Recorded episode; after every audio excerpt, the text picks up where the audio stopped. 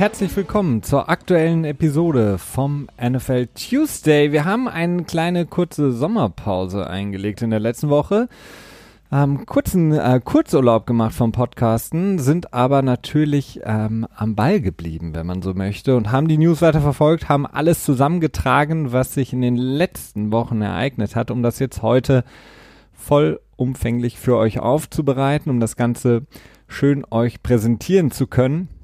Und äh, das wollen wir heute machen in einer neuen vollen Episode vom NFL Tuesday. Und Christian, ähm, wir haben viele Nachrichten, die sich natürlich jetzt angesammelt haben, über die wir sprechen müssen. Ähm, vielleicht fangen wir einfach mal, wenn man so chronologisch will, mit der wichtigsten Nachricht überhaupt an. Ähm, die Madden 20 Ratings sind rausgekommen. Und es haben nur zwei, äh, nee, nee, Entschuldigung, vier Spieler ähm, es in den elitären Club der 99 overall geschafft. Ähm, das sind, glaube ich, genau, ähm, DeAndre Hopkins, Wide Receiver von den Texans, Aaron Donald äh, und Bobby Wagner und von den Chicago Bears Khalil Mack. Deine Einschätzung, bist du über, überrascht, dass es kein Quarterback geschafft hat? Mm, nee, eigentlich nicht. Ich finde auch nicht, dass es wirklich verdient gewesen wäre, denn die Saison von Tom Brady war ja im letzten Jahr, zumindest die Regular Season war durch, ja, durchwachsen, schwer zu sagen, wie man es jetzt genau benennen dürfte, aber auf jeden Fall nicht 99 würdig, die Playoffs vielleicht schon aber äh, die Regular Season nicht und dementsprechend wäre dann 99 Rating jetzt in dieser Saison meines Erachtens auch nicht so ganz optimal gewesen. Patrick Mahomes wäre dann vielleicht natürlich auch ein Kandidat gewesen, aber das war jetzt auch dann quasi die eine Saison, wo man dann wo es vielleicht auch ein bisschen verfrüht gewesen wäre. Man muss ja auch ein bisschen Luft nach oben lassen für weitere Jahre, denn aller Voraussicht nach wird äh, Patrick Mahomes äh, uns ja noch einige Jahre in der NFL beglücken mit seinen ähm, ja, beeindruckenden und äh, herausragenden Fähigkeiten. Drew Brees, der vielleicht noch als Kandidat gehandelt werden könnte, aber dann auch nicht so ganz an die 99 rankommt, ähm, vielleicht sogar nicht ganz, sondern äh, ne, je nachdem. Also finde ich schon okay. Bobby Wagner. Abgesehen davon ist Patrick Mahomes ja auch auf dem Cover, ne? Das stimmt. Bobby Wagner hat mich so ein bisschen überrascht. Ähm, aber gut, diese 99er Ratings sind auch äh, etwas, äh, man, aber es ist sehr interessant, wie viele Spieler, ähm, Keenan Allen zum Beispiel hat sich äh, sehr darüber echauffiert äh, über sein Rating, hat gesagt, er boykottiert jetzt äh, Madden. Äh, Problem ist, äh, sich aus dem Spiel nehmen kann er nicht, äh, denn die Rechte an seinem Namen hat er sozusagen abgetreten, als er in die Liga getreten ist und äh, die hat EA gekauft. Ähm, Theoretisch hat, die, hat er ja die Rechte an seinem Namen noch nie wirklich besessen. ja, doch schon. Weiß ich, so in ja, weiß ich nicht. Also was Videospielvermarktung angeht, könnte man argumentieren, dass er es noch nie besessen hat. Denn als er äh, in der Highschool war, war er noch nicht volljährig. Da dürften die Eltern die Rechte an seinem Namen gehabt haben. Und dann ist er ja in der Regel äh, vorher ins College gekommen und da hat dann die NCAA, die Rechte an seinem Namen und dann ist er in die NFL gekommen und dann hat er dann seine Rechte wieder abgegeben. Okay, sagen wir mal die Rechte in einem formal juristischen normalen Leben abge außerhalb des Sports. Ähm, das äh, wäre vielleicht noch die einzige Möglichkeit. Ähm, genau, das ähm, so als kleines äh, Gimmick zu Beginn. Ähm, viel wichtiger natürlich die äh, Frage, die aufgeploppt ist ähm, vor knapp jetzt einer Woche, Christian als äh, das Thema die Runde machte, dass es den Vorschlag gibt und das Ganze fassen wir mal zusammen ähm, unter CBA-Verhandlungen oder die bald äh, oder beziehungsweise schon andauernden und sich bald nochmal intensivierenden CBA-Verhandlungen, ähm, dass die 18 Spiele Liga eingeführt werden soll. Und mit der Besonderheit, dass man eben nur an 16 ähm, ein, die Spieler spielen lassen kann, beziehungsweise Starter ähm, nicht alle 18 Spiele spielen können, sondern an zweien dann rausgenommen werden müssen. Ähm, das hat für viel Aufsehen gesorgt, ähm, denn viele fragen sich, okay, äh, ist das eine gute Idee? Was soll das bringen, wenn man quasi 16 Spiele spielt und dann an zweien die Spieler rausnehmen muss oder dann vielleicht irgendwann mitten in der Saison sagen muss, okay, jetzt nehme ich beispielsweise Drew Brees raus ähm, und ähm, lass, keine Ahnung, Teddy Bridgewater spielen, um äh, dann mit Drew Brees die beiden letzten Spiele zu spielen. Also dieser Vorschlag ist, ähm, ich weiß es nicht, ob es eine reine Ente ist oder ob es wirklich ernsthafte Überlegungen gibt, wirklich die Liga auf 18 Spiele zu erweitern. Ähm, äh, ich glaube schon, dass es eine ernsthafte Überlegung ist.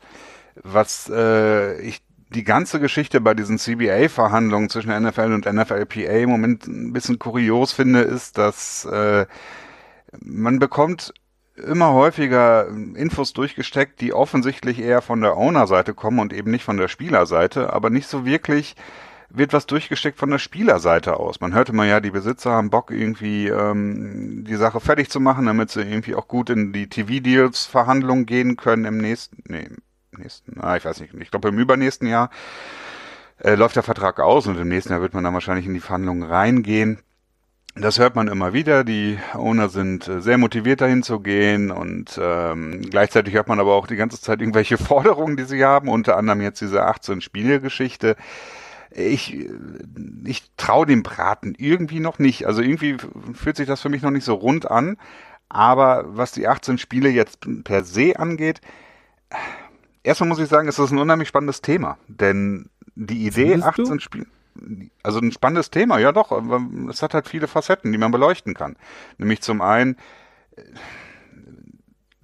zum einen von der Spielerseite aus betrachtet, kann das für die Spieler Sinn machen, beziehungsweise ist es nicht so schlimm, denn die Spieler sagen auf der einen Seite, interne Studien der NFLPA haben belegt, dass sich das Verletzungsrisiko bei einer NFL-Saison von 18 Spielen auf ähm, beziehungsweise die Durchschnitt, also deutlich erhöhen würde, das Verletzungsrisiko und die durchschnittliche Karriere von jetzt derzeit 3,3 Jahren auf äh, 2,8 Jahre verringern würde, was extrem signifikant ist.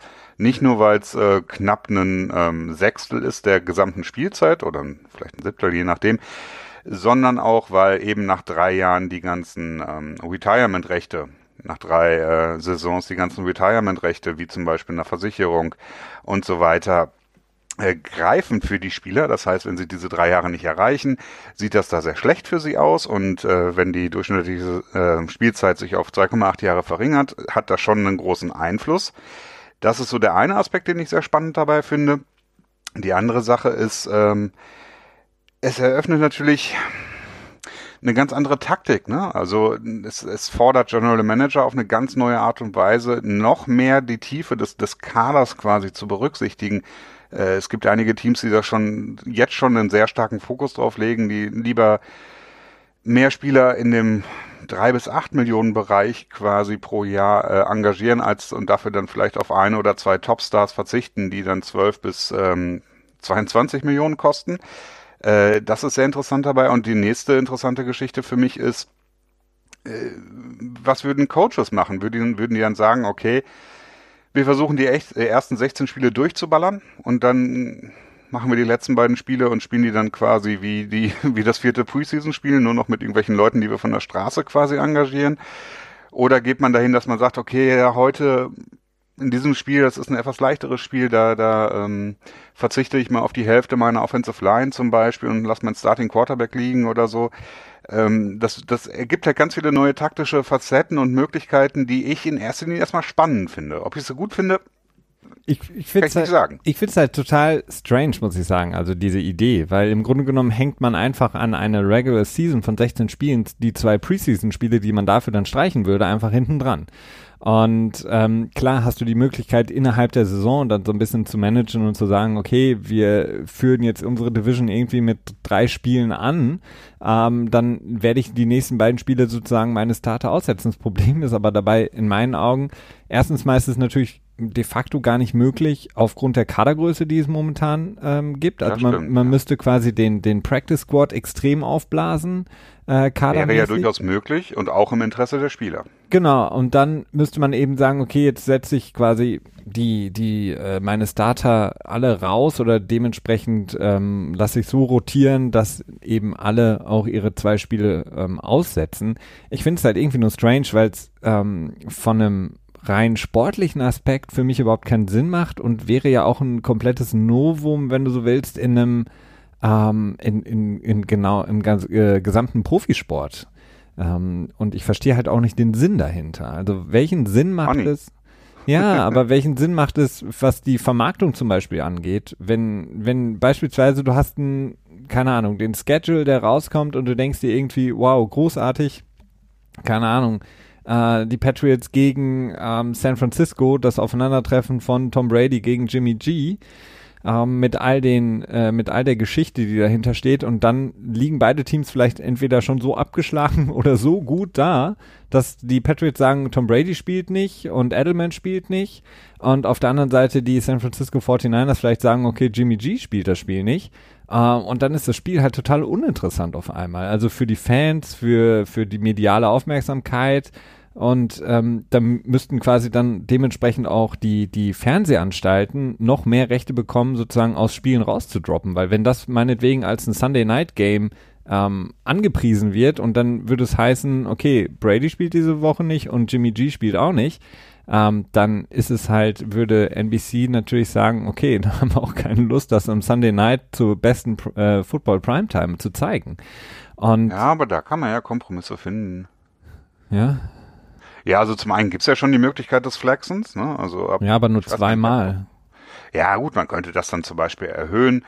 Oder äh, dann natürlich, was, was den Schedule angeht, wenn man jetzt nach dem ersten Jahr gemerkt hat, okay, die meisten Teams setzen dann ihre, ihre Mulligan-Spiele, würde ich sie jetzt mal nennen, ihre Spiele, wo sie viele Starter äh, ruhen lassen, eher ans Ende der Saison zum Beispiel, dass man dann sagen würde, okay, wir packen dann diese, diese Primetime-Spiele, diese Klassiker, diese TV-Aufhänger-Duelle, nehmen wir, wie es jetzt früher meinetwegen äh, Tom Brady gegen Peyton Manning war und packen die dann eher so in die erste Hälfte des Schedules rein.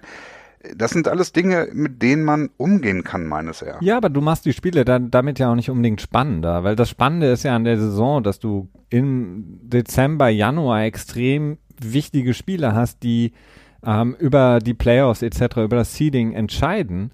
Und wenn du da dann quasi das Ganze so entzerrst, indem du es, äh, indem Teams dann eben einfach ihre Starter auf die Bank setzen, das finde ich dann halt so ein bisschen schwierig. Und äh, Woche drei, meinetwegen, das große Aufeinandertreffen von Aaron Rodgers gegen, weiß ich nicht, Russell Wilson ist halt bei weitem nicht so spannend, wie würden sie in Woche 15 aufeinandertreffen.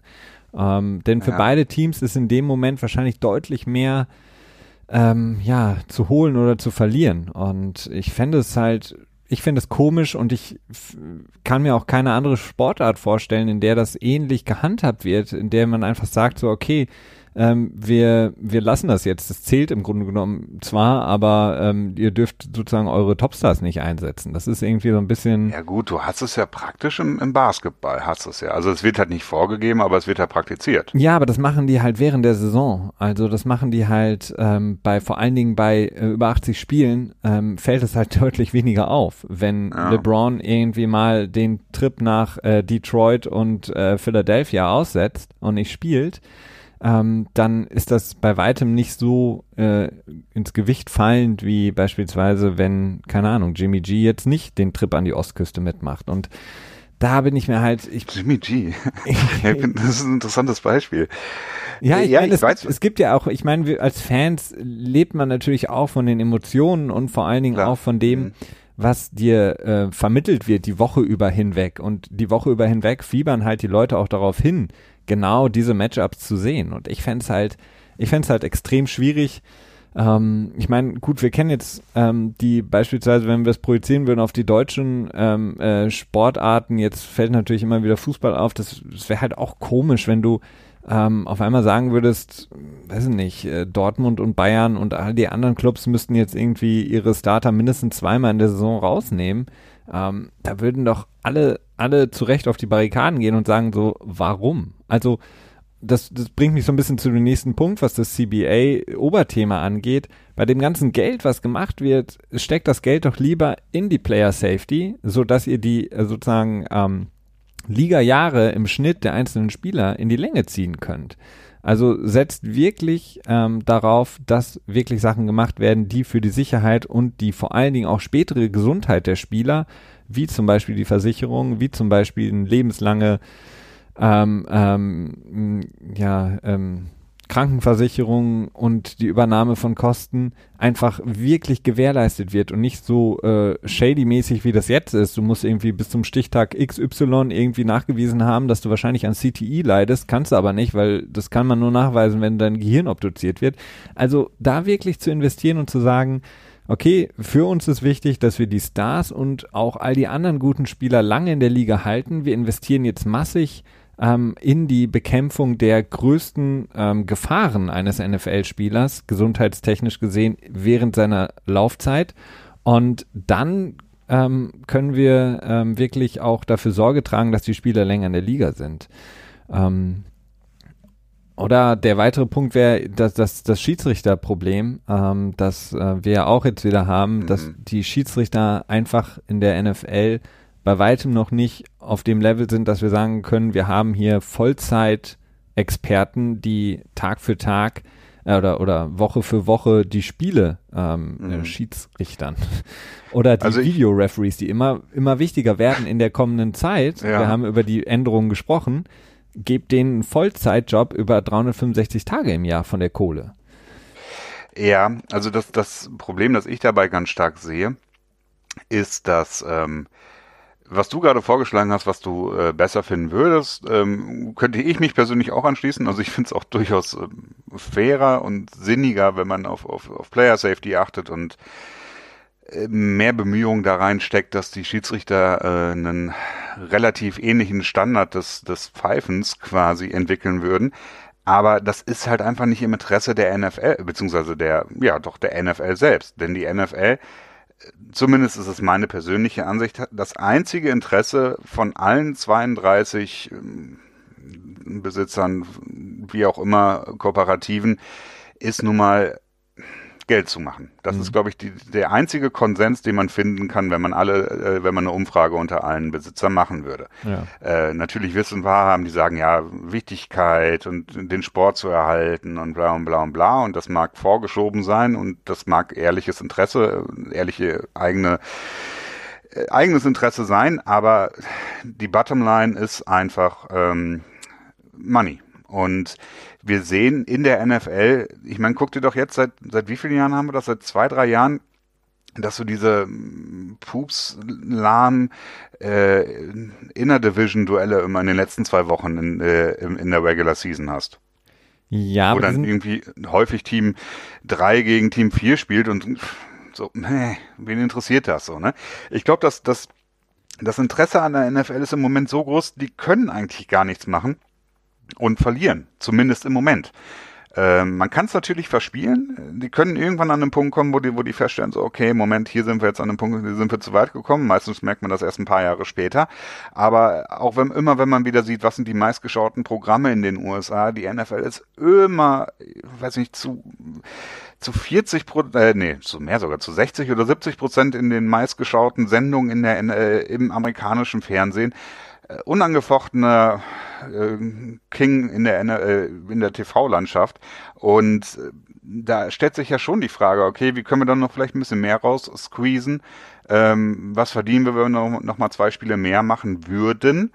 Ähm, das Gesamtprodukt würde sich mit Sicherheit verschlechtern aber nicht so weit verschlechtern, dass wir quasi so viele Fans vergrollen, dass wir am Ende weniger Geld dabei hätten. Ja, das glaube ich halt eben nicht. Also ich glaube halt, äh, die, die von dir Inner Division Spiele, die du angesprochen hast, sind teilweise auch extrem spannend. Also ich meine, wir erinnern uns ja, an die, ja, an die Bills und Jets Spiele, wir erinnern uns an das Spiel der Bengals gegen ähm, die, die, die Baltimore Ravens, als sie rausgekegelt, beziehungsweise den Bills dann quasi die, die Playoffs ähm, vermacht haben. Ähm, das sind manchmal schon sehr, sehr spannende Spiele und ich glaube halt. Ja klar, letztes Jahr KC auch gegen äh, die Chargers, ne? War ja, eben. Dann, ja gut, ne? das sind natürlich auch krasse, zwei krasse Namen in der, in der AFC, die momentan halt ähm, ganz, ganz oben stehen. Aber ich glaube halt einfach, ähm, mehr Spieler allein bringt dir vielleicht kurzfristig ein bisschen mehr Kohle, aber langfristig gedacht ist es, glaube ich, wichtiger, die Player Safety und vor allen Dingen auch das sozusagen das Fan Enjoyment äh, am, am Bildschirm zu erhöhen. Das sind die einzigen beiden Faktoren, die du langfristig ähm, womit du langfristig noch mehr Kohle machen kannst. Das heißt, mehr Stars länger in der Liga halten. Und, also ähm, den ersten Punkt würde ich anzweifeln, denn ich glaube, ich bin ziemlich, ziemlich der Meinung, dass äh, ob jetzt ein Tom Brady, wenn, okay, Tom Brady ja, ist Tom Brady ist ein Beispiel. schlechtes Beispiel, aber ja. Patrick äh, Mahomes, äh, jetzt sagen wir mal, Patrick Mahomes hat äh, nächste Saison und wir hoffen es nicht für ihn, ähm, zwei Gehirnerschütterungen und die kommende Saison nochmal eine Gehirnerschütterung und er sagt sich dann, okay, ich habe jetzt ähm, genug verdient, um zumindest mir ein neues Standbein vielleicht aufzusetzen, was auch immer zu machen, um mein Leben ja, äh, gesund weiterleben zu können. Das wäre ein riesen Kaltschlag für die NFL, wenn sie solche Spieler verlieren würden. Und es hat in der Vergangenheit das nur nicht bei diesen riesengroßen Namen gegeben, aber ähm, ich könnte mir halt vorstellen, dass es mehr und mehr kommen wird. Und ähm, das muss die NFL halt einfach unterbinden. Und deswegen einfach mehr Spiele, okay, wenn sie sagen, wir wollen die Regular Season verlängern, meinetwegen, nehmt die Preseason Spiele zwei raus und macht 18 Spiele draus, aber dann nicht mit dem, ähm, mit diesem, mit der Vorgabe, äh, zwei Spiele äh, dürfen dann im Grunde genommen, beziehungsweise die Starter dürfen nur 16 Spiele spielen. Ähm, 18 Spiele, okay, aber da muss halt auch ein massives Investment in die Teams kommen, ähm, im Sinne von, wir müssen die Kader deutlich erhöhen, wir müssen ja. deutlich mehr machen, was vor allen Dingen die Spieler am unteren Rand des Salary Caps angeht. Wir müssen für die deutlich mehr machen, dass wir ihnen einen Anreiz geben, ähm, auch weiterhin den Traum, wenn ich so will, von der NFL weiter zu verfolgen und ähm, Practice Squad erhöhen ähm, und vor allen Dingen dann auch natürlich die, die Absicherung nach der Spielzeit erhöhen. Ähm, dass man, ja. wenn man einmal in der Liga für, sagen wir mal, eine komplette Accredited Season hat, dass man dann Lifelong Health Insurance bekommt. Das sind so Sachen, das könnte sich die Liga schon leisten. Ähm also da wäre ich zum Beispiel nicht unbedingt für, weil meines, meines Erachtens nach, also das ist, hat jetzt mit, mit Football weniger zu tun. Ich bin mir relativ sicher, dass äh, in den USA bald eine flächendeckende Krankenversicherung eingeführt wird. Das scheint für mich so eine Vorgang-Conclusion zu sein. Äh, deswegen würde ich da jetzt als NFLPA nicht unbedingt so viel Chips oder Handlungsvolumen quasi in den Verhandlungen äh, drauf einberäumen. Aber ja, Player Safety sollte man definitiv mehr für machen. Ich glaube, die NFLPA ist auch stark interessiert dran, äh, wird da sicherlich auch einiges bei raushandeln. Aber es ist am Ende ja auch ein Geben und Nehmen. Ähm, eine Sache wollte ich noch erwähnen, was du meintest, wenn, wenn Spieler ihre Karrieren vorzeitig beenden oder beenden müssen, dass dann quasi so eine Lehre entsteht von, von Stardom. Da bin ich etwas anderer Meinung. Ich bin der Meinung, dass, ähm, dass das quasi dass es halt eher eine, eine Lehre ist, die automatisch von irgendwem sonst gefüllt wird oder von einer Kombination von anderen Spielern gefüllt wird. Also Na, ich, ähm, ich weiß es nicht. Ich glaube, ich glaube, dass das ein, ein, ein Nullsummspiel dann am Ende ist. Ähm, vielleicht nicht ganz, aber im Endeffekt schon. Denn ähm, dazu ist es alles zu sehr zu professionell mit, mit Marketing und Werbung und. Ja, aber so richtig krass vermarkten lassen sich halt einfach und das ähm, war schon immer so und wird auch immer so bleiben, beziehungsweise wird sich noch verstärken aufgrund des äh, Spiels. Ähm, lassen sich die Quarterbacks. Und äh, wenn du da mal irgendwann in ein Loch kommst, ähm, wenn nicht mehr die nächsten äh, Patrick Mahomes nachziehen vielleicht, oder wenn du zwei, drei Jahre hast, in denen die, die Rookie-Quarterbacks, die in die Liga gespült werden, eben nicht das umsetzen können, ähm, und du hast Leute wie Josh Rosen, die sich vielleicht nicht so gut vermarkten lassen, ähm, hast dann aber. Kommen die Running Backs zurückfehlen. ja, dann kommen die Running Backs. Da kommen wir heute auch noch drauf. Also es ist, es ist auf jeden Fall interessant, ähm, diese Überlegung. Ähm, wie gesagt, ich bin, ich bin ein absoluter Gegner davon. Ich fände es ähm, wirklich sehr, sehr uninteressant. Es wäre schön für Spieler, die vielleicht dann mal zum Zuge kommen, aber ich finde, diese Spieler sollten zum Zuge kommen, egal ob man 18 Spiele macht oder nicht, indem man halt einfach generell die Kadergrößen ähm, erhöht. Aber um, um dem Ganzen mal so ein bisschen Zahlen zu geben zu diesen, ähm, zu diesen, zu den Geldern, über die wir auch immer sprechen. Du, Christian, du hattest es mehrfach auch schon mal angesprochen, die Green Bay Packers als einziges sozusagen öffentlich äh, geführtes Unternehmen in der Liga ähm, müssen ja sozusagen immer ihren ähm, Fiskalbericht auf ähm, offenlegen. Und das haben sie getan für das Fiskaljahr 1819. Und ähm, dort wurde dann eben ersichtlich, dass sie 274,3 Millionen von der Liga bekommen haben aus diesem nationalen National Revenue Pot. Und da das ja auf alle 32 Teams paritätisch aufgeteilt wird, lässt sich dadurch errechnen, mal 32, dass die NFL eben im National Revenue 8,78 Milliarden gemacht hat in diesem Jahr ähm, was ein extremer Wert ist. Und das ist verhältnismäßig auch sehr, sehr viel, denn seit 2013 ist das ein Anstieg von 30 Prozent Inflation mit eingerechnet. Ja, das ist ordentlich. Ne? Ähm, das ja, das, das ein bisschen unterstützt das, äh, meine These, ich sage, die NFL.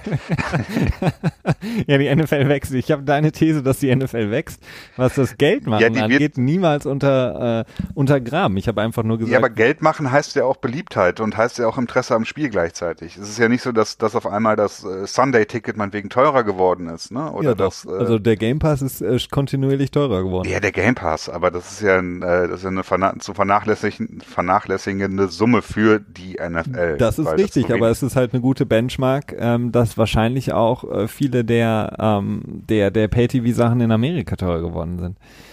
Ich glaube nicht, weil, weil die, die Verträge wurden ja auf zehn Jahre ausgehandelt, ne? Also was, was Fox ist ja, glaube ich, sowieso, ja, nicht Free TV ist Cable, ne? Aber Cable, ja gut, vielleicht wird Cable da ein bisschen teuer.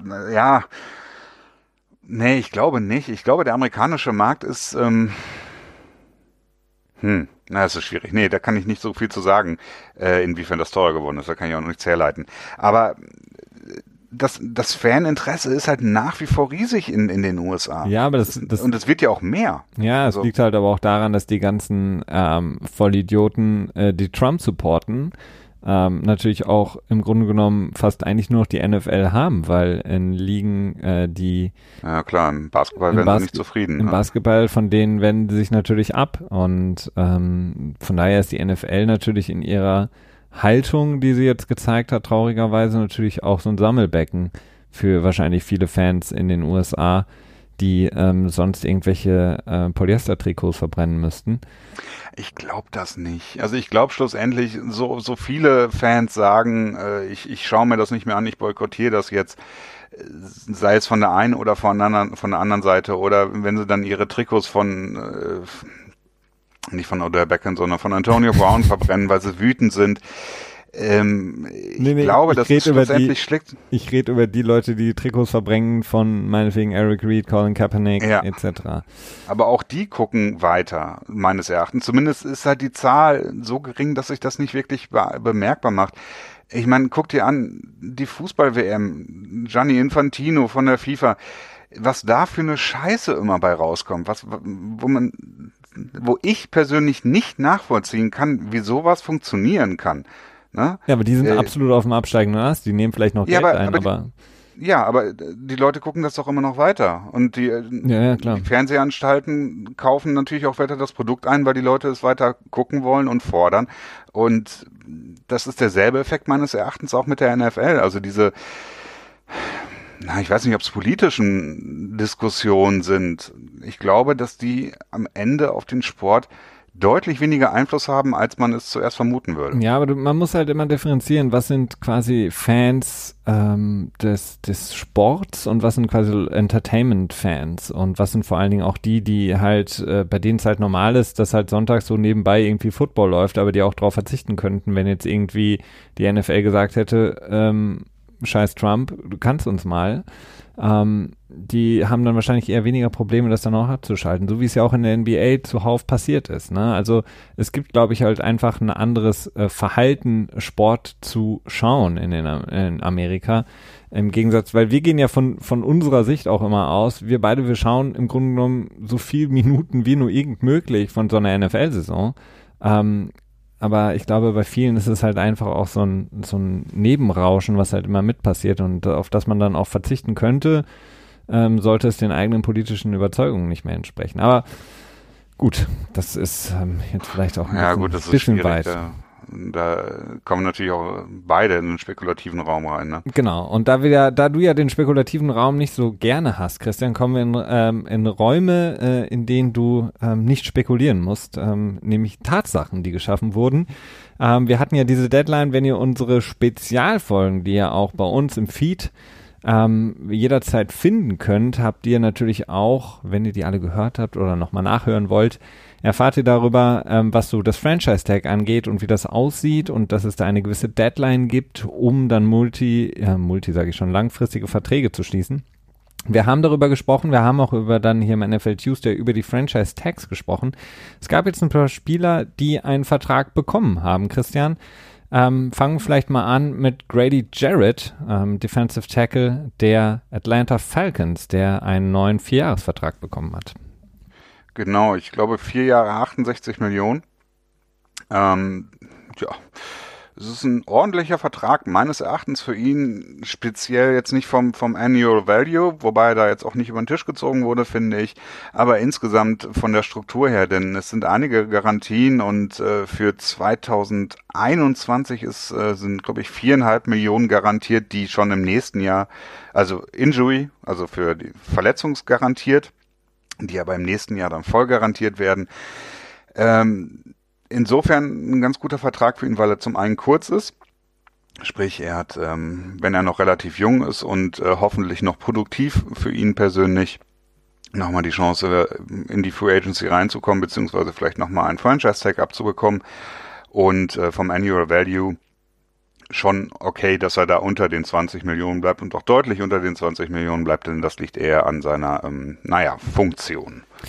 Ja, klar, als äh, reiner Defensive Tackle, da gibt es momentan ja einfach nur Aaron Donald, der ähm, das sowas knacken kann als rein, also wobei auch er jetzt nicht so ein wirklich reiner klassischer Defensive Tackle ist. Das ist Grady Jarrett eher, ähm, der natürlich einfach auch noch so ein bisschen davon zehrt, dass er vor allen Dingen in der Saison, in, den sie, in der sie in den Super Bowl eingezogen sind, eine sehr, sehr großartige Saison gespielt hat. Hätten sie das Spiel gewonnen, wäre er wahrscheinlich oder hätte er auf jeden Fall Anspruch haben, ähm, anmelden können auf den äh, Super Bowl MVP-Titel. Ähm, als er da Brady, ich glaube, zweieinhalb Sacks oder drei Sacks oder dreieinhalb Sacks, also es war ähm, mhm. sehr, sehr stark, was er da gemacht hat, hat die, ähm, die O-Line, muss man sagen, der Patriots äh, mehr ins ähm, Schwitzen gebracht, als es Aaron Donald dann geschafft hatte im letzten Super Bowl. Ähm, genau. Was den Cap-Hit angeht, ähm, kommt er jetzt an Position 7, was die Defensive Tackles angeht, rein. Ähm, aber wie gesagt, gehört jetzt bei den Falcons auf jeden Fall zu den Top 5 Verdienern. Ähm, für ihn auf jeden Fall ähm, sehr, sehr wichtig und auch für die Falcons, die ja auch schon ganz zu Beginn, als es um die Franchise-Tags ging, ganz häufig gesagt haben, dass sie eben Grady Jarrett gerne halten würden und ihn eigentlich ungern nur unter dem Tag spielen lassen möchten. Von daher für beide eigentlich eine sehr, sehr gute Situation. Gut auch für Robbie Gold, der ähm, auch einen langfristigen Vertrag bekommen hat, Christian, bei den San Francisco 49ers und damit nicht zurück muss zu den Chicago Bears. Ja, äh, die äh, sehen sich ja so ein bisschen nach ihm, nachdem sie die Kicker-Position immer noch keine wirklich äh, zufriedenstellende Antwort gefunden haben und jetzt mittlerweile wahrscheinlich schon den 25. Kicker ausprobiert haben. Äh, der 20, hat, dann, 20 davon von YouTube gescoutet? ja, wahrscheinlich. Und die konnten dann irgendwie nur, äh, das Einzige, was sie geschafft haben, ist Deckel von Flaschen abzuschießen. Guck mal, da ist schon wieder so jemand in Schweden, der hat so ein Field Goal ähm, aus 70 Yard Entfernung geschossen. Lass ihn noch mal einfliegen zum Training. Genau. genau. Ähm, genau, ja, er bleibt zumindest fürs Erste bei den 49ers. Ähm, wenn die 49ers es wollen, auch für vier Jahre, denn es ist ein Vierjahresvertrag mit einer Teamoption nach dem zweiten Jahr. Ähm, ja, es ist gut, denn insgesamt pusht es äh, sein Average per Year knapp unter das von ähm, Justin Tucker, der durchaus zu Recht äh, mehr Geld noch verdient mit seinen 5 Millionen im Jahr. Erst bei 4,75 Millionen landet er am Ende, wenn die Option gezogen wird. Also nicht wirklich spektakulär, was den Vertrag an sich angeht. Spektakulär insofern, dass es doch zwischenzeitlich danach aussah, als wenn Robbie Gold äh, total unzufrieden ist und überhaupt keinen Bock mehr auf San Francisco hat und weg will. Ja. Äh, so viel hat er ja durchblicken lassen und das äh, scheint sich jetzt äh, kurz vor zwölf noch ähm, tja, geändert zu haben. Ja, vielleicht hätte er auch Bock gehabt, unter dem 4,9 Millionen äh, Tag dieses Jahr zu spielen und dann nächstes Jahr nochmal zu gucken, aber ähm, natürlich, klar. So hat er jetzt zumindest die zwei Jahre dann, ähm, in denen er sich so ein bisschen ja, noch beweisen kann. Ähm, Jadavian Clowney ist dann noch so eine andere Story. Ähm, da waren ja auch viele Gerüchte eigentlich jetzt schon seit Monaten, dass es da ähm, ja von man möchte ihn gerne behalten bis zu, man plant eigentlich nicht mehr mit ihm, gab es da sehr, sehr viele verschiedene Meinungen. Äh, Jadavian Clowney, Christian, ist so ein bisschen so eine schwierige Situation, weil wir mal wieder so einen Fall haben von, wie stuft man ihn ein?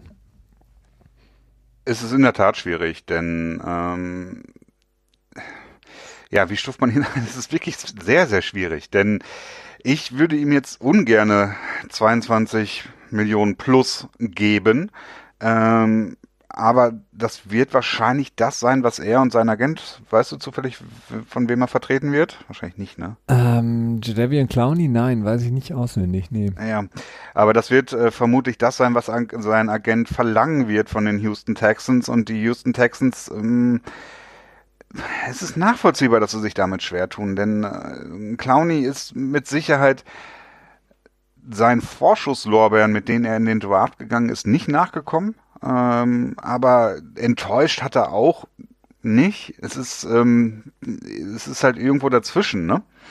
Ja. Kannst du verstehen, was ich meine? Ich verstehe, was du meinst. Und der hat halt, er bringt halt so ein bisschen so, obwohl er jetzt zuletzt ja wirklich konstanter auch war, einfach mhm. auch diese Verletzungshistorie mit sich. Das spielt natürlich auch immer eine Rolle und dann ähm, halt so diese, wieder diese, diese Gretchenfrage, ist er der Outside Linebacker oder ist er Defensive End, was natürlich auch einen Unterschied macht ähm, beim Tag und was natürlich auch Unterschied macht, äh, wenn man dann über einen langfristigen Vertrag spricht. Denn dann schaut man sich natürlich die Top Deals in der Liga an und die können ja dementsprechend auch variieren, ähm, Defensive End oder Outside Linebacker. Wir haben das gesehen jetzt bei den Verträgen, die gemacht wurden in der Liga ähm, Trey Flowers oder Lawrence und dann, sorry, ähm, Leute wie Khalil Mack. Also das ist, ist eine schwierige Frage. Wie stuft man ihn ein? Das erinnert so ein bisschen an, an die, an die Jimmy Graham Sache. Ähm, ich bin mehr Wide Receiver als mhm. Tight End, äh, damals bei den also, Saints. So schwer ist das eigentlich am Ende gar nicht, denn es steht relativ klar äh, im CBA drin, dass äh, von der Position, wo man am meisten sich ähm, positioniert hat vorm Snap. Ja. Das ist äh, quasi, das ist die Franchise Tag Designation, die man dann auch am Ende bekommt. Und bei Clowney war es, glaube ich, zu über 50 Prozent war es, glaube ich, Linebacker. Im letzten Jahr haben die Houston Texans ihm die Differenz bezahlt, um den Burgfrieden zu bewahren dann schlussendlich. Äh, in diesem Jahr könnte ich mir vorstellen, dass sie was ähnliches machen, weil sie dann vielleicht auch keine Lust haben, jetzt ähm, dann Motivation von ihm vielleicht in diesem Jahr zu verlieren, dass sie dann sagen, okay, komm hier, nimm das Geld und äh, dann nächstes Jahr sagen, sagen, geh mit Gott, aber geh oder sowas in diese Richtung. Äh, wir werden sehen. Ähm, aber klar, das ist nicht immer so einfach, denn es ist vielleicht auch nicht so ganz fair, denn es ist halt schon ein massiver Unterschied, ob du ein, ob du ein Pass-Rushing-Linebacker bist oder halt ein Middle-Linebacker, beziehungsweise vielleicht jetzt bald nicht mehr, denn die Middle-Linebacker haben ja nachgezogen, was das Gehalt angeht, aber äh, bis zu diesem Zeitpunkt ist es natürlich ein großer Unterschied. Die Texans sind ja generell in einer, in einer für mich sehr schwierigen Situation. Sie haben jetzt ähm, auch ähm, öffentlich dann festgestellt und gesagt, dass sie keinen GM mehr für dieses Jahr einstellen. So ein bisschen, was wir auch gemutmaßt hatten schon vor ein paar Wochen, als es dann eben Nick Casario nicht geklappt hatte und dann dieses Theater gab mit den Patriots.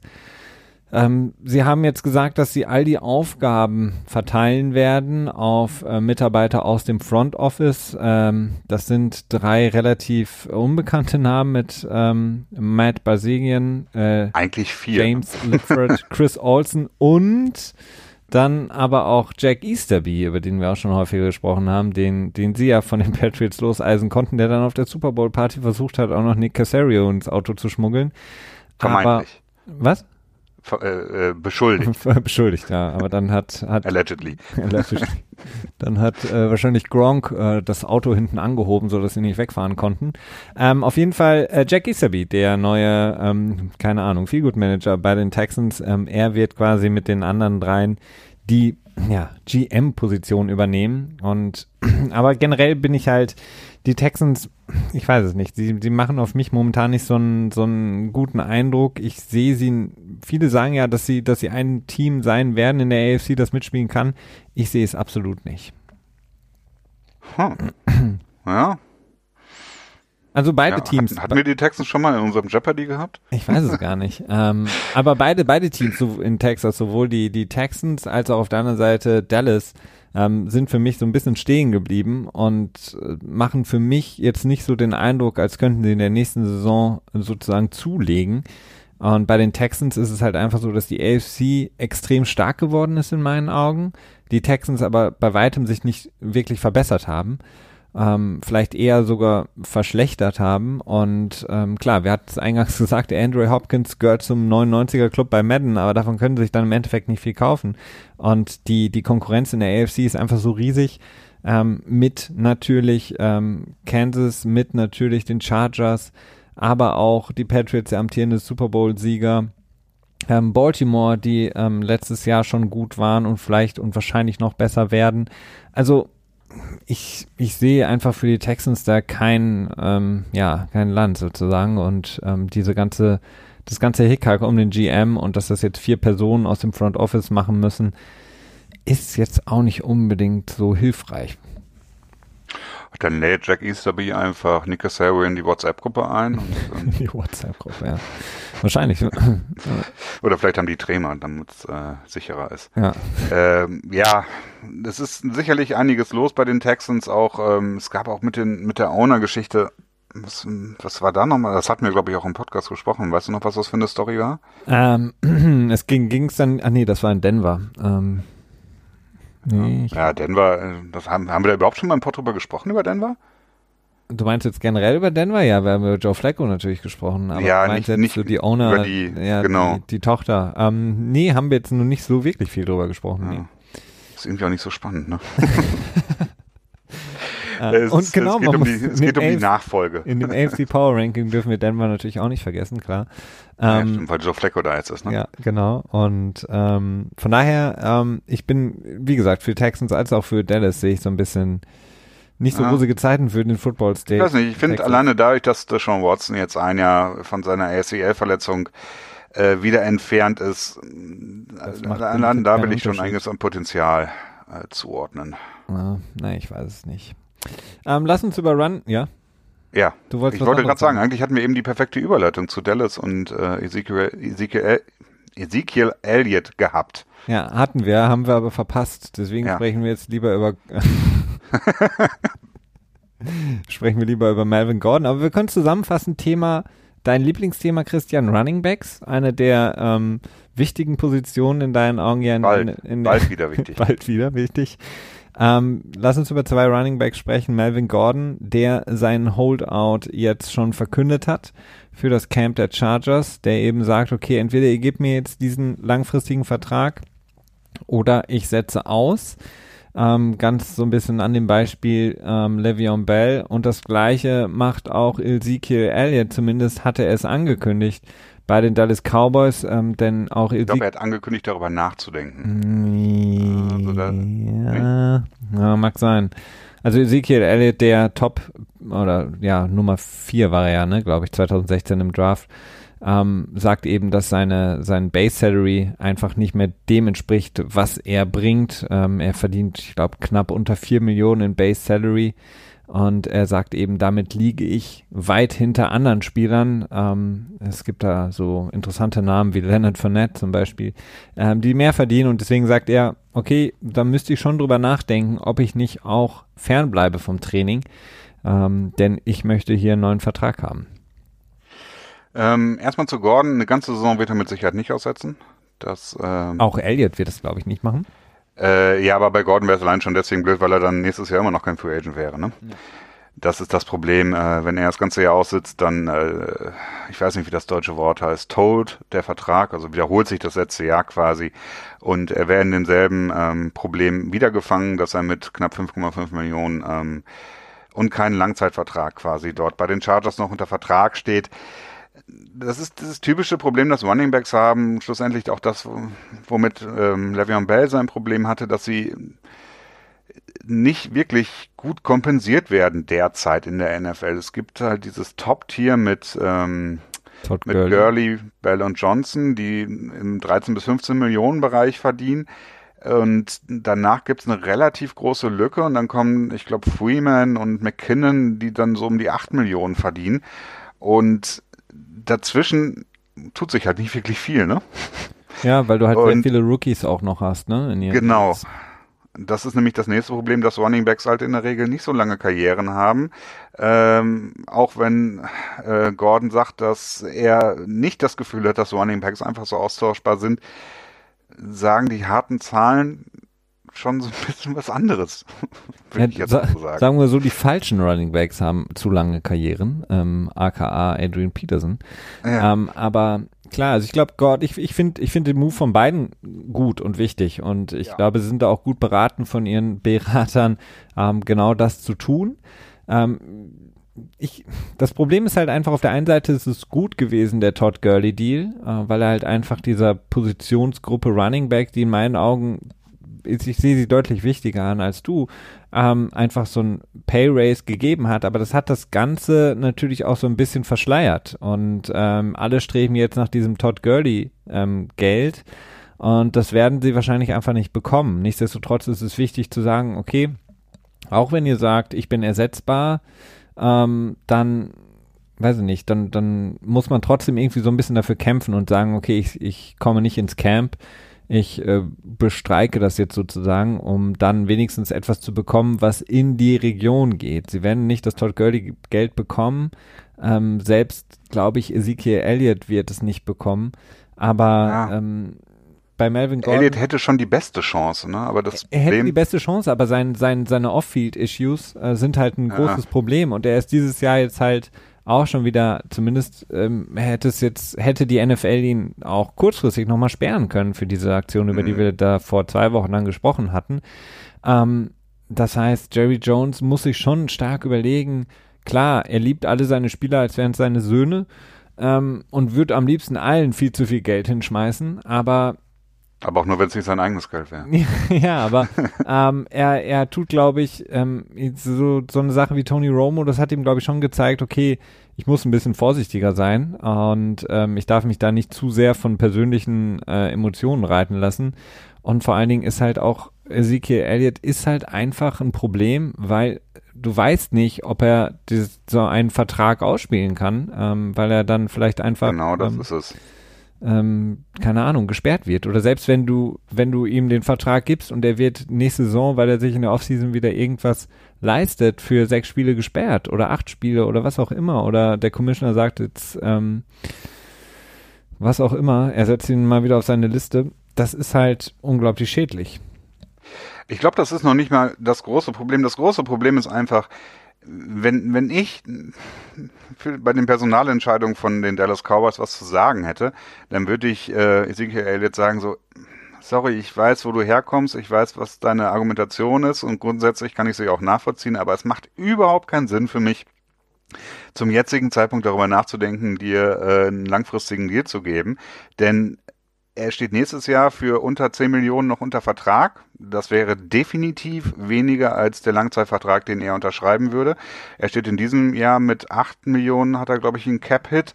Und äh, im Jahr darauf könnte man ihm das Franchise-Tag geben und dann im Jahr nochmal darauf. Das heißt, man hat, hat vier Jahre, vier Saisons in Zukunft noch mit Ezekiel Elliott sicher ohne da, äh, mit dem man günstiger oder genauso günstig bei wegkommen würde, wenn man ihm jetzt einen Langzeitvertrag angeben, anbieten würde. Hm. Und vier Saisons in die Zukunft schauen bei einem Running Back, das ist für mich, da habe hab ich als Team überhaupt keine Motivation, ihm jetzt einen Langzeitvertrag zu geben. Es sei denn, er ist extrem teamfreundlich mit wenig Garantien, wo ich ohne Probleme nach zwei Jahren rauskomme und wo unter Umständen das Average per Year eben nicht bei 15 Millionen liegt, sondern vielleicht auch eher nur so bei 11. Und ich glaube nicht, dass Elliott da Interesse dran hat. Ja, wahrscheinlich nicht. Also ich, ich glaube, also ich würde an, in beiden Stellen, sowohl Melvin Gordon als auch Ezekiel Elliott, versuchen, beide Spieler mit ähm, viel garantiertem Geld äh, sehr, sehr frühzeitig in dem Vertrag einfach zu locken. Dass ich ihnen einfach sage, ähm, du bekommst ähm, wirklich ein Pay Raise und wir geben dir wirklich upfront sehr, sehr viel garantiertes Geld für meinetwegen die nächsten 18 Monate, sowas um den Dreh um dann einfach die, die Sicherheit zu haben, dass man da nicht zu lange dran zu knapsen hat als Team. Ähm, weil, ich meine, ich, ich kann es verstehen aber bei dann, beiden. Aber die werden nichts unter 12 Millionen pro Jahr im Moment akzeptieren. Und ich weiß nicht, also aus Sicht der Chargers wäre ich jetzt nicht unbedingt so motiviert. Ja, ich weiß es nicht. Also ich wäre schon motiviert, Melvin Gordon zu halten. Ähm, Mit 12 Millionen? Ja, also das ist, damit kommst du ja ungefähr in den Bereich von Le'Veon Bell dann wieder rein. Ja, so ähm, knapp, ja. Dann, ich, ich, ja, ich weiß es nicht. Also ich, ich würde es halt versuchen, ihm irgendwie sowas in, in dem Dreh zu geben, aber eben, wie gesagt, mit sehr viel Geld in Front. Und ähm, dass, dass man ihm da halt einfach eine Sicherheit zumindest für kurzfristig gibt, die team-friendly ist und ähm, dem ja auch entspricht, weil man muss ganz ehrlich sagen, ähm, beide sind mit ihrem Average halt viel zu weit unten angesiedelt und zu Recht. Ja, aber das sind halt die Rookie-Deals, ne? Das ist halt, ähm, so sieht's halt aus. Ja, klar, aber andere haben halt auch frühzeitig was Neues bekommen, ne?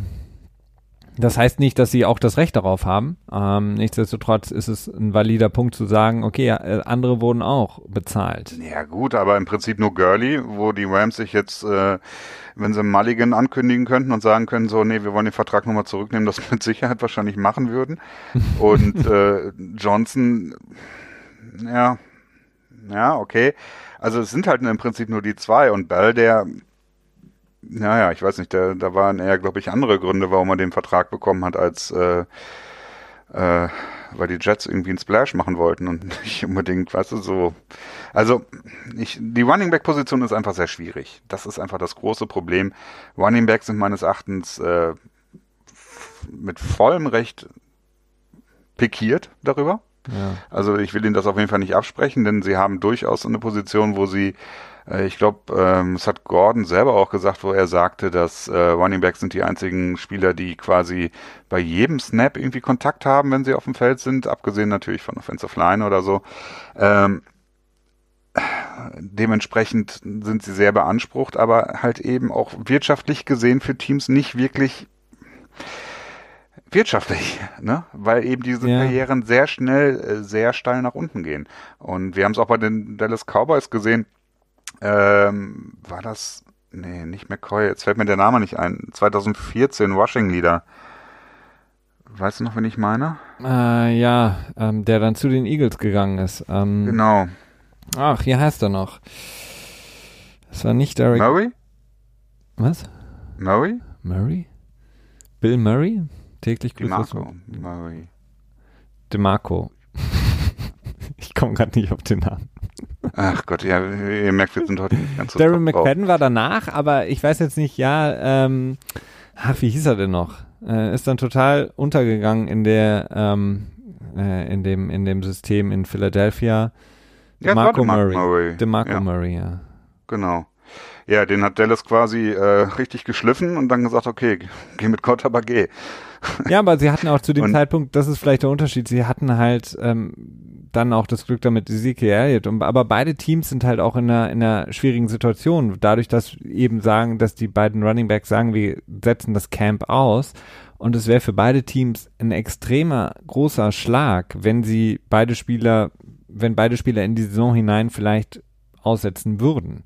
Oder selbst wenn sie die Vorbereitung nicht komplett mitmachen würden, weil die Chargers waren sehr, sehr ähm, da war das Run-Laufspiel äh, sehr, sehr wichtig und Melvin Gordon war extrem wichtig für sie. Ähm, und man hat es gesehen, wenn ähm, Philip Rivers wirklich in Spielen war, in denen er sehr, sehr viel Dropback-Passing ausüben musste, ähm, war es, wurde es schwierig, wenn sie eben nicht diese Balance hatten. Und bei Ezekiel Elliott und Dallas Cowboys ist es so, wo soll die ja. Produktion sonst herkommen? Bei den ja, du hast Cowboys. Recht. Elliott ist, ist systemkritisch, ne? Für, das für ist absolut, weil du hast jetzt ähm, vor allen Dingen in der Red Zone, wo die Cowboys letztes Jahr extrem viele Probleme hatten, ähm, was machst du denn da, wenn du Ezekiel Elliott nicht hättest? Ich meine, du kannst natürlich versuchen, mehr Run-Options mit, ähm, äh, mit, mit ähm, Dak Prescott zu spielen, aber es ist halt auch höchst gefährlich. Ähm, und ähm, die, die Rückkehr von Jason Witten wird dein Red Zone-Problem nicht lösen, äh, wenn er überhaupt Sagst du. Ja, wenn er überhaupt so ein bisschen spielt. Also diese, die, die Zeiten, in denen die in der, in, in denen sie in der Red Zone wirklich gut waren, da hatten sie jemanden wie DeMarco Murray, der eben die zwei, drei Yards ähm, für den Touchdown laufen konnte. Sie hatten Jason Witten zusammen mit ähm, Hannah zum Beispiel, dem Tight End, die einfach ein gutes Duo gebildet haben, aber jetzt haben sie hm, das nicht mehr. Sie haben Cole Beasley nicht mehr, sie haben ähm, Ezekiel Elliott im Grunde genommen als die einzige wirkliche gute Waffe, weil auch Mary Cooper ist jetzt nicht der ähm, streng genommen gute Receiver, den du in der Red Zone anspielst. Also ihnen fehlte halt einfach extrem viel. Sie können es sich nicht erlauben. Ja. Aber wir dürfen auch einzig vergessen, die werden beide nicht tief in die Saison aussetzen und wahrscheinlich auch nicht mehr in die Regular Season hinein aussetzen, denn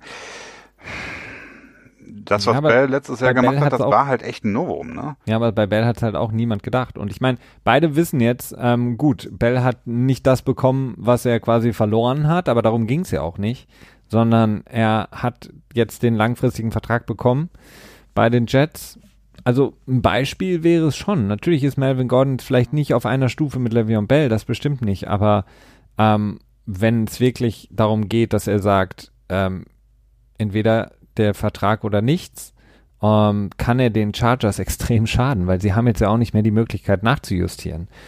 Ähm, das stimmt, natürlich da. Ich meine, wenn er wirklich gewillt ist, die ersten acht Wochen auszusetzen ne, und dann zu sagen, okay, jetzt muss ich zurückkommen, damit ich äh, nächstes Jahr Free Agent werde, ähm, ja, more power to you. Das wäre natürlich ein guter Move. Er würde dann selber insgesamt, glaube ich, vier Millionen verlieren an Geld, aber sicherlich auch einiges ja, obwohl ich weiß nicht, ob er mehr, ja doch, vielleicht wird er nächstes Jahr auch wieder mehr Geld dann bekommen, ne? In der Free Agency, beziehungsweise er könnte die Chargers unter Druck setzen, dass er dann einen langfristigen Vertrag bekommt, so ein bisschen da eine Entscheidung erzwingen. Vielleicht planen, ja. vielleicht planen sie auch beide schon für die 18 Spiele-Saison und wollen sich schon ein bisschen fitter halten, so wie genau. Bell.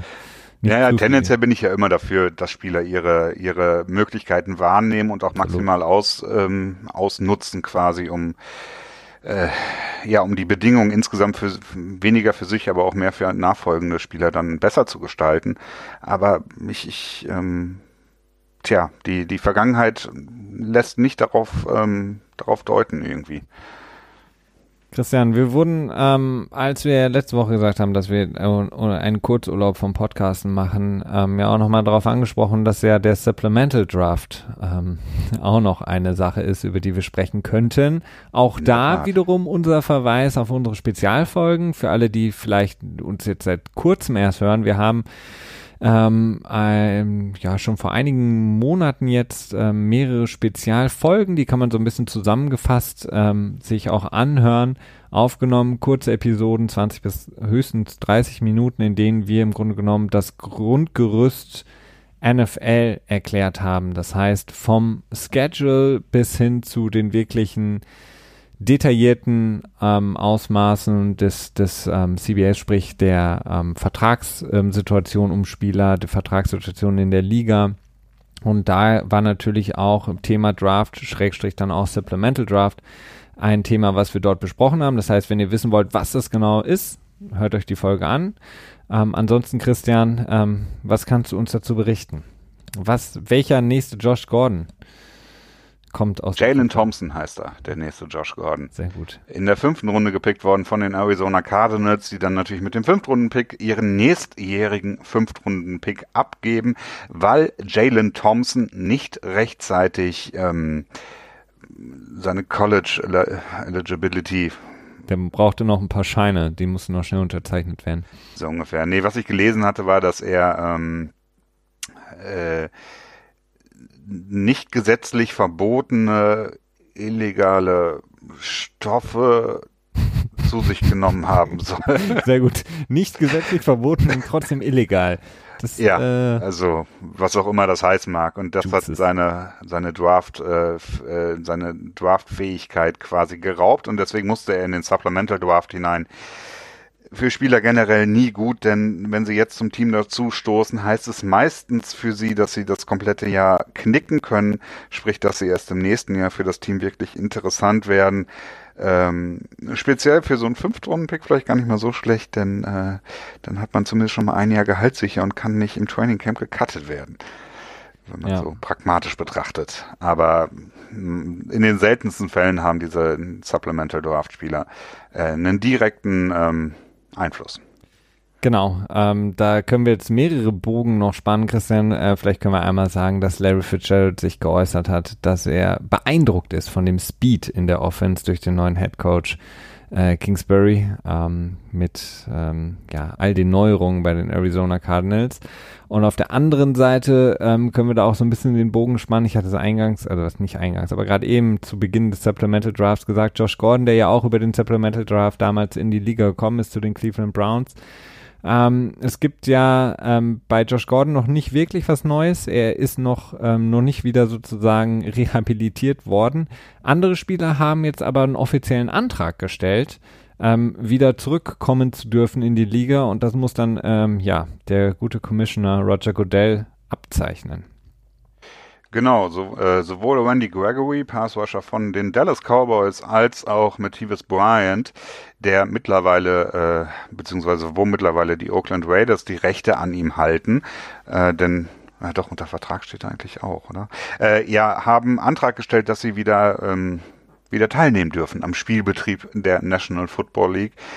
Ähm, meistens ist es so, wenn sie diesen Antrag stellen, dass er dann auch irgendwie, dass das mehr oder weniger pro forma ist, denn in der Regel haben sie schon ein gewisses Programm abgearbeitet. Äh, in den meisten Fällen ist es irgendwie einen Antidrogenkurs besuchen oder was auch immer, irgendwelche, irgendwelche Step, irgendwelche Steps abarbeiten.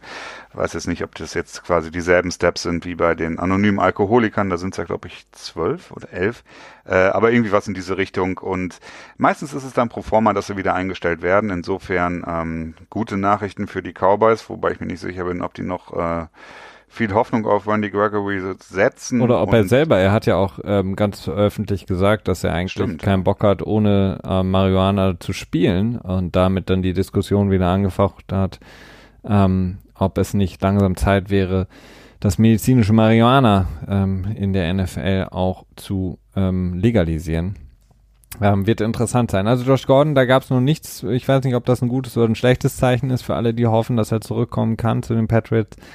Ähm, Einfach gar kein Zeichen. Vielleicht hat er ähm. sein Programm noch nicht abgeschlossen. Ähm, er, er, hat ja, glaube ich, einmal mit, mit äh, Tom Brady trainiert, ne? Das ja. glaube ich, mal auf Instagram gezeigt. Hat auch zumindest. Gronk ähm, gemacht kürzlich. Ähm, ich bin, ich, was mich interessieren würde, da, wir können natürlich viele Brücken schlagen, Christian. Eingangs die Brücke mit Madden. Ob EA sich schon Gedanken gemacht hat, welches Rating sie Rob Gronkowski geben, wenn er dann im Dezember zurückkommt. Puh, das ähm, ist eine ähm, gute Frage. Keine Ahnung. 53. Ja. Wahrscheinlich ehrlich. So, ja, das ist 23. sehr interessant, was zu Gronkowski immer gesagt wird. Äh, jetzt gab es vor kurz, kurzem, glaube ich, einen sehr, sehr schlechten Videomitschnitt, wo er bei den Aspies ähm, mit Drew Brees sich, glaube ich, unterhalten hat und dann irgendwie so scherzeshalber gesagt hat, ja, ja, ich komme zurück. Äh, das haben dann einige in der New England-Region nicht als so scherzhaft wahrgenommen, sondern als definitiven Fakt hingestellt und die Hoffnung kam wieder hoch. Äh, dann gab es wieder Gegenberichte, dass Gronk, äh, ich glaube, 25 Pfund abgenommen hätte und deswegen er überhaupt gar nicht mehr in der Lage sein würde, überhaupt an der NFL teilzunehmen. Ja. Dann gab es ein paar Tage später wieder Gegenargumente äh, dagegen, wo von ehemaligen Spielern gesagt wurde, ja, erstens sind es nur 18 Pfund und zweitens kann man das in zwei Monaten wieder antrainieren. Ähm, es ist äh, alles hochspekulativ. Ähm, ich hab, sprechen wir uns im Oktober wieder. Ich habe die beste, beste News, habe ich vor ein, zwei Tagen gelesen. Da hat mal wieder dieses ominöse Orakel, ähm, was so viel heißt wie ein jemand aus dem Kreise, der äh, aus dem Kreise von Rob Gronkowski, der anonym bleiben möchte, aber mit unglaublichen Insiderwissen, hat gesagt, dass die Chance, dass er zurückkommt, momentan bei 40 Prozent liegt. Das heißt ungefähr so wertvoll wie, keine Ahnung, äh, eine Werbebeilage der deutschen Lotterie oder so. Also das heißt einfach überhaupt nichts. Die Patriots haben damit noch nichts gewonnen. Ähm, das wird, wird abzuwarten, ob, ob er, wenn dann überhaupt, wahrscheinlich eh nur irgendwie von Brady überredet werden kann. Ähm, wir hatten aber gerade ähm, die Oakland Raiders ja angesprochen mit, mit, mit Tavis Bryan, Christian. Wir müssen auch auf jeden Fall wieder dann auf Richie Incognito kurz zu sprechen kommen der ja. ja Twitter schon angemerkt wurde, unser Lieblingsthema. Ja, es ist, es ist nicht unbedingt unser Lieblingsthema. Ähm, wir ähm, nehmen uns nur diese Themen auch raus, weil sie für uns wichtig sind. Äh, Richie Incognito, der ja, ähm, ja, nochmal von den Raiders eine Chance bekommen hat, nachdem er sein Anger-Management-Programm offensichtlich ähm, abgeschlossen haben sollte. Ähm, er wurde jetzt für vier Spiele gesperrt. Äh, Jonathan Cooper haben sie dafür schnell ähm, ja, geholt, wie du immer sagst, von der Straße. Ähm, Richie Incognito, das ist, glaube ich, noch dieser Fall, als er diesen Bestatter oder so seiner Großmutter bedroht hatte mit einer Waffe oder ähnliches. Ähm, ich glaube, du mischst gerade zwei Vorfälle durcheinander. Ich ja, glaub, das ist bei Richie Incognito so ein bisschen schwierig. bei dem mischen sich halt auch immer die Timeline so immer hinzukriegen, ne? Ja, das hat er selber manchmal, glaube ich, das Problem. Erst will er seine Oma verprügeln und dann will er den Bestatter von ihr töten. Also es ist ähm, ja. Ja, oder vielleicht vertue ich mich aus. Es gab auf jeden Fall noch einen weiteren Vorfall in einer Bar, wo er Ach ja. Luigi Incognito meines Erachtens ein Fall, wo man als NFL auch hätte sagen können, okay, bleib doch einfach draußen aus der NFL. Ähm, naja, jetzt ist er vier Spiele gesperrt worden.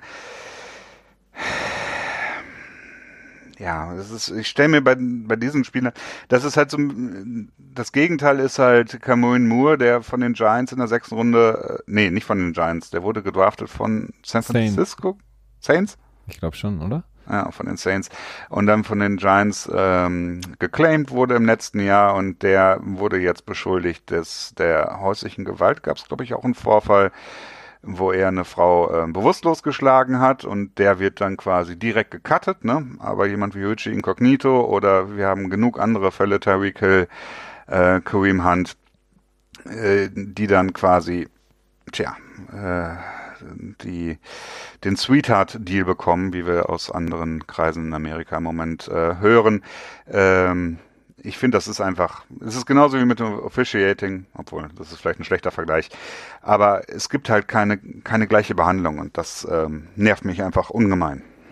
Absolut. Und was mich extrem nervt, da gibt es so viele Punkte, aber ich habe mir noch ein paar rausgesucht, die ich auf jeden Fall noch raushauen wollte. Eine Sache ist zum Beispiel Tyreek Hill, der jetzt ja seine äh, Verlobte äh, beschuldigt hat, sein Leben ruiniert zu haben, schon seit dem Vorfall im College, als äh, sie ihn beschuldigt hatte, dass er ihr in den äh, Bauch, als sie hochschwanger war, geboxt hatte. Ähm, der klassische Fall von ich drehe oder versuche, diese Opferrolle umzudrehen und mich als Opfer darzustellen, ähm, wobei wir ja wissen, aufgrund der, ähm, des Audiomitschnitts, in welcher unglaublichen Situation sich diese Verlobte befindet, denn Tyreek Hill bedroht sie in diesem Videoausschnitt mehrfach verbal, was genauso schlimm ist wie eine körperliche Bedrohung. Also Tyreek sehr deutlich, ne? Tyreek Hill, der sich mehr und mehr einfach als mein absoluter ähm, Hassspieler entwickelt, weil er einfach ähm, für so vieles steht, was ich äh, verabscheue.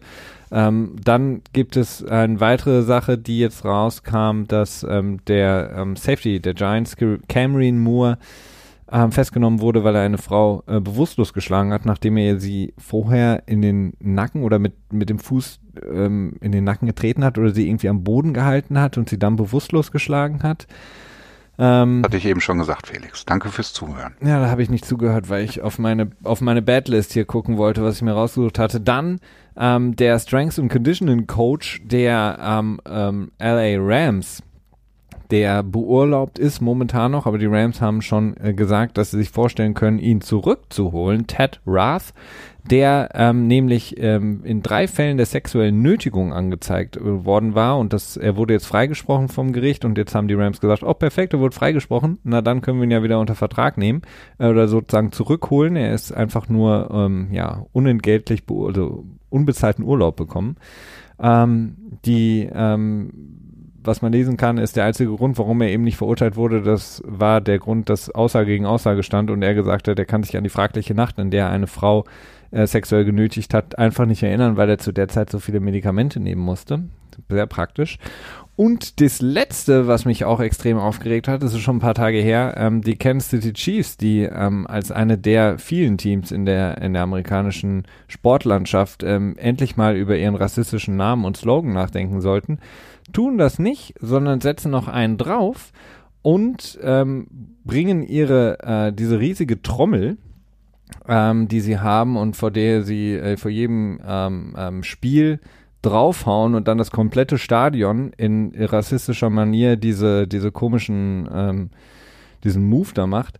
Die geben dem Ganzen auch noch eine Bühne und zwar wird jetzt im Stadion ein extra Deck gebaut und soll entstehen, auf der dann das, diese Trommel steht, ähnlich wie bei, bei so Olympischen Spielen, wenn irgendwie das Feuer entfacht wird. Ähm, da muss ich halt sagen, Leute, äh, wenn ihr den Rassismus selber noch nicht erkannt habt, tut es mir leid.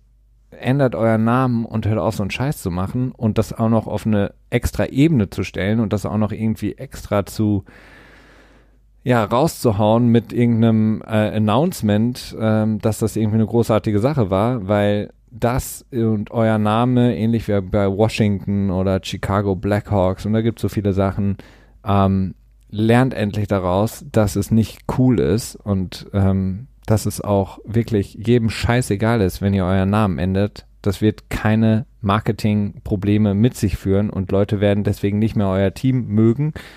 Ähm, deswegen hört einfach auf damit und lasst es bleiben.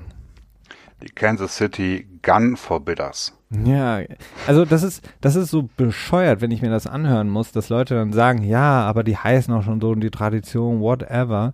Es gibt in der Geschichte Teams, die sich umbenannt haben, zu Recht, weil sie einen rassistischen Namen hatten.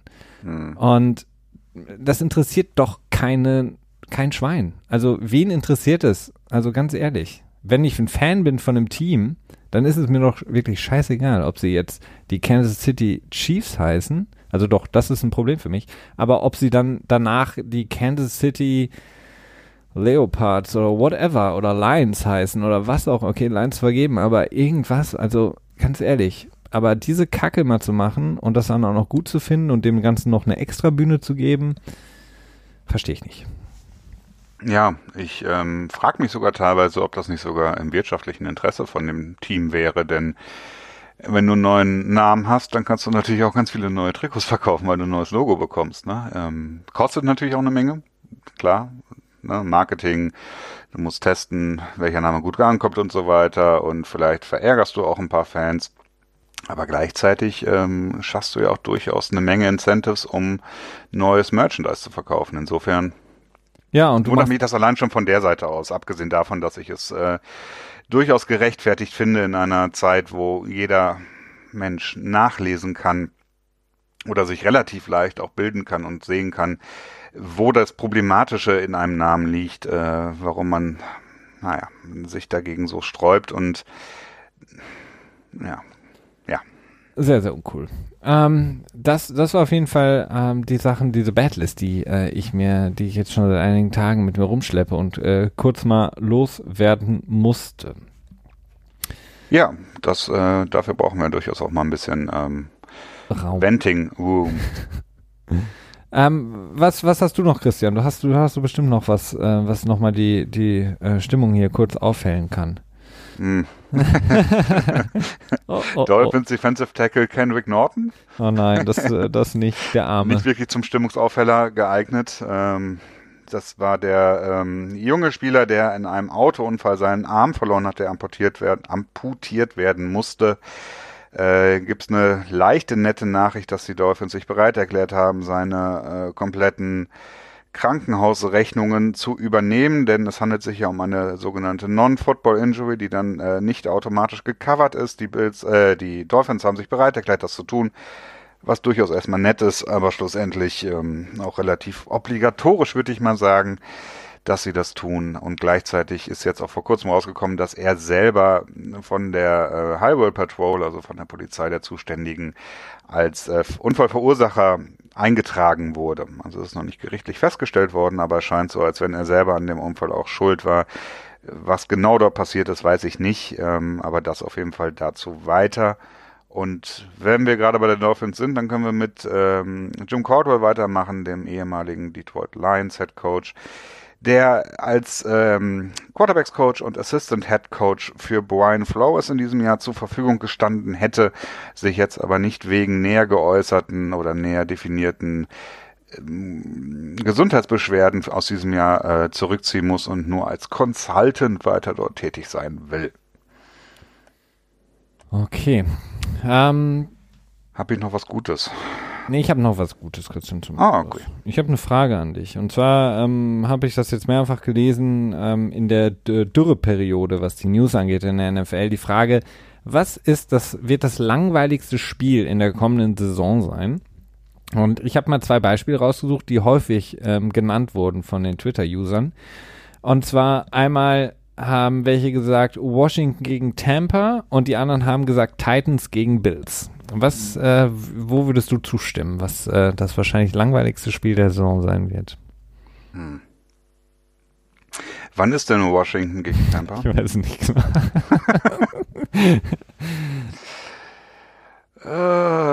weil, weil du denkst, dass ähm, James Winston bis dahin schon entweder gebencht oder ähm, aus der Liga geworfen wurde, oder? Ja, beziehungsweise ja, wer ist der Quarterback in Washington? Das war so meine Frage zu dem Zeitpunkt dann, ne? Ja, ja aber Ich glaube, Washington gegen Tampa wird das langweiligste Spiel. Also wenn ich die beiden zur Auswahl hätte, dann denke ich schon. Also die Bills bieten schon einiges an möglichem Interessante. okay, das hört sich in, in sporttechnisch gesehen als extrem langweilig an. Sie bieten. Ja, wobei, ich meine, Dwayne Haskins, wer weiß. Also. Ja, aber vielleicht kommt Alex Smith ja auch zurück. Gute Nachrichten. Seine Freundin hat es äh, geinstagrammt. Ähm, er ist irgendwelche, ähm, keine Ahnung. Seine Beinschiene oder Beinschiene dieses, los, genau. Dieser Käfig oder ja, wie man das auch immer nennt. Käfig. Das ist so ein bisschen so, vielleicht ist, ist das so, so, so ein, ich stelle mir so dieses Bild vor wie bei Forrest Gump, als er ähm, auf einmal irgendwann losläuft und die Beinschienen von seinen Beinen runterplatzen und er läuft und läuft und läuft. Ähm, ich wünsche es äh, Alex Smith, den ich eigentlich ganz gerne mag, dass er es schafft, ähm, zurückzukommen, auch wenn die Chancen relativ gering sind. Ähm, ja, das war's für heute, Christian. Eine volle Folge, nachdem wir eine Woche Pause hatten. So soll's sein. Aber hat wieder sehr viel Spaß gemacht und man vermisst es ja auch. Wir haben es auf jeden Fall vermisst, deswegen haben wir uns sehr gefreut. Ich hoffe, euch hat es auch gefallen, äh, das Ganze heute. Und wenn es euch gefallen hat, dann lasst uns gerne eine Bewertung da bei iTunes, äh, Sterne und was Geschriebenes. Darüber freuen wir uns wirklich sehr. Ansonsten interagiert weiterhin mit uns, wie ihr es tut, auf den sozialen Medienkanälen. Und ansonsten eine wunderschöne Woche und bis zum kommenden Dienstag beim NFL Tuesday. Ciao!